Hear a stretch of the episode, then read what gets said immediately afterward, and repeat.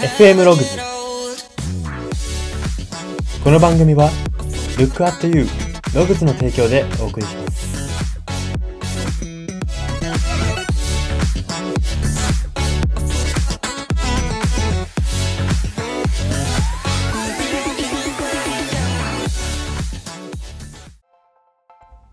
どうも。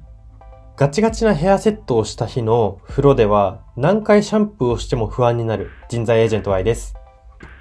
この番組は生きる自己啓発書と呼ばれる Y があなたの人生観、キャリア観にささやかな変化を日々与えていこうという番組です。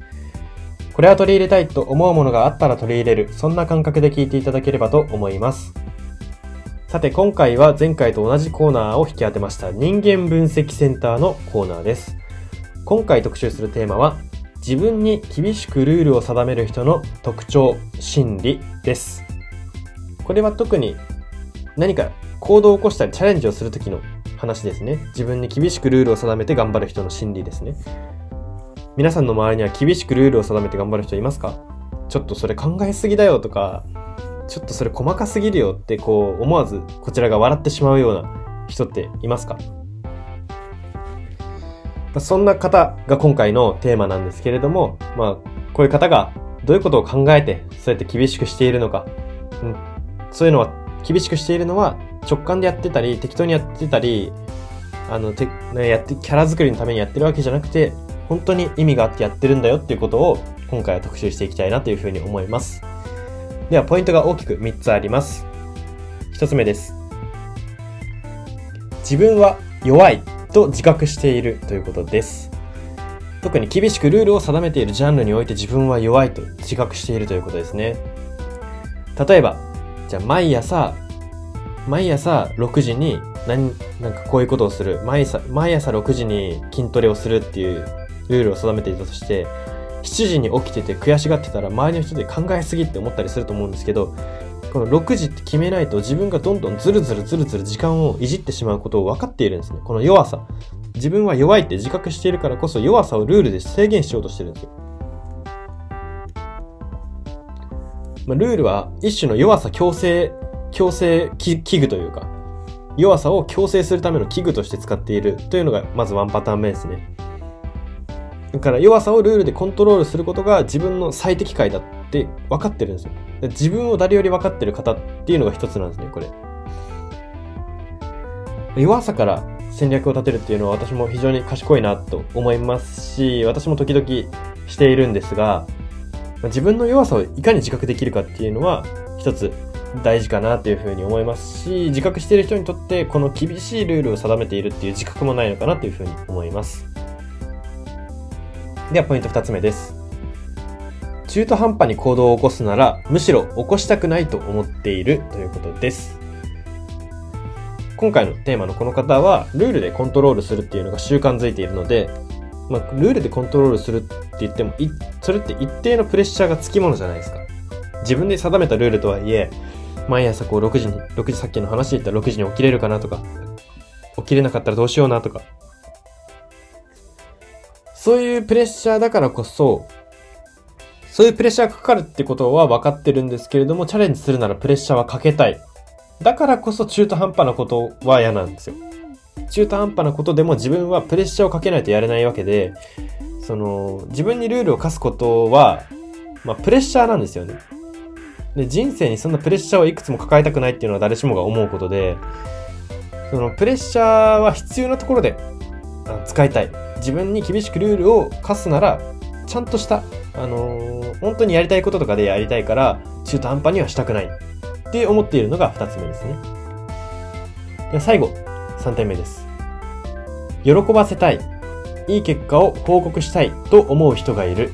また、その人を明確にイメージできているということです。これは結構いろんなコーナーで私も今まで言ってきたことかなというふうに思うんですけれども、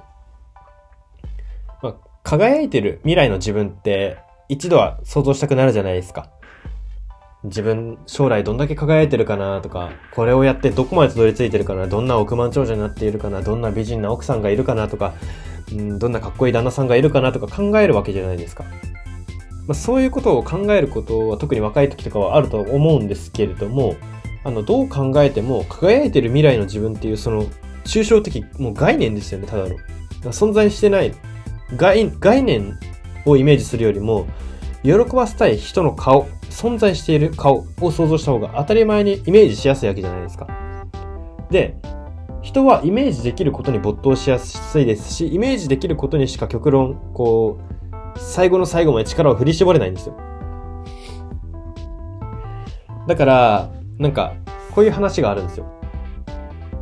大きな家に住みたい。大きな家に住みたい。こんな家に住みたいと思ったら、まずその下見に行くことが大事。お金を稼ぐ前から大きな家の下見に行ってしまうことが大事っていう言葉があるんですけれども、これとまさに通ずるところがあるなと思っていて、あの、やっぱり自分がイメージできるから頑張ろうって思うわけじゃないですか。じゃあ例えば大きな家で言ったら、あ、こんな感じなんだ大きな家って。歩いてみたらこんな感じか家っぽくなくていいなとか思ったりとか、もうこれでも天井はやっぱり自分は高い方がいいなとか思うとか、そうするといくらになるのかないくらか、いくらいくらか、じゃあ、いついつまでにこんぐらい稼いでればいいのかなとか、どういうローンを組もうかなとか、そういうことをたくさん細かいところがイメージできてくるわけじゃないですか。実際に見に行って聞いた方が。それと同じで、輝いてる、なんかわかんないけど、キラキラしたタワマンみたいなイメージしてても弱いんですよね、イメージが。だか輝いてる未来の自分よりも、喜ばせたい人の顔の方が圧倒的にイメージがしやすいですし、やっぱそこには最後の、もうなんか限界ってとこでもう一歩、もう一歩前に進ませてくれるような、あのー、こう絞り出す力が授かると思い、そこから授かれると思いますしや、っぱ何よりこれは私は人っていうところを大切にしてほしいなっていうふうに思ってるんですけど、まあ、人がイメージできるとやっぱ人のためにしか人は頑張れないので、一気に加速することもあるかなというか、私自身も何かでこう迷っていても、人、ある人があれ楽しみにしてるよっていうことで頑張れたりすることも実際に過去にもありましたし、やっぱりいい方、結果、喜ばせたい、結果、喜ばせたい、いい結果を報告したいっていう人の顔が具体的にイメージできていることっていうのは、一つ、この自分に厳しくルールを定めている人の特徴だと思いますし、私も大事だなというふうに思います。はい。では、そんな感じでまとめは以上で、ここからは人生観、キャリア観に転用するとどういうことが言えるのか、その考え方のポイントを3つお届けします。1つ目です。弱さをきちんと理解できている人は、うまくいかない時の立て直しが早いということです。はい。弱さをきちんと理解できている人っていう、きちんと理解しながらやってるってことは、あの、うまくいかないときに、まず弱さを疑える、疑う先があるんですよね。あの、確実にあの弱さは出てるなとか、この自分の弱さを理解できてるからこそ、どこが原因まあ、立て直しって言葉使いましたけども、まあ、修理みたいなもんですね。どこが、車が止まってしまったって時に、原因を見つけるのが早いわけですよ。車が止まってしまった時に、こう、本当は、なんかボンネットの中がおかしくなってるのに、いやいや、これはきっとタイヤがおかしいんだみたいなことを言ってても、で、タイヤ直して進んだところでまたボンボンボンってこう、壊れちゃうわけじゃないですか、走ってるうちに。なんなら走り出さないわけじゃないですか、ボンネットがもともと。ボンネットの中がおかしいんだったら。なわけで、うまくいかないうん、路上でこう、車が止まってしまった修理が必要だってなった時に、修理が早いんですよね。弱さをきちんとできて、理解できてる人っていうのは、まあ、弱さか、弱さ、今回言ったらボンネットか、ボンネットから発生したどこかにあるんだな、原因がって思うんで、この、自分が壊れやすい、修理、自分が修理何回もしてるっていうところを、ちゃんと覚えておく。認める。そう、認めることが大事なんですよね。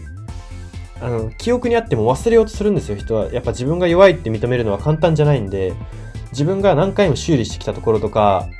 傷んでるところっていうのは隠したがるんですよね、自分にすら。なんですけれども、これを認められる人っていうのが、結果的に立て直し早いですし、立て直し早い人の方がやっぱり遠くまで、あいいところまでいけるなっていうふうに思います。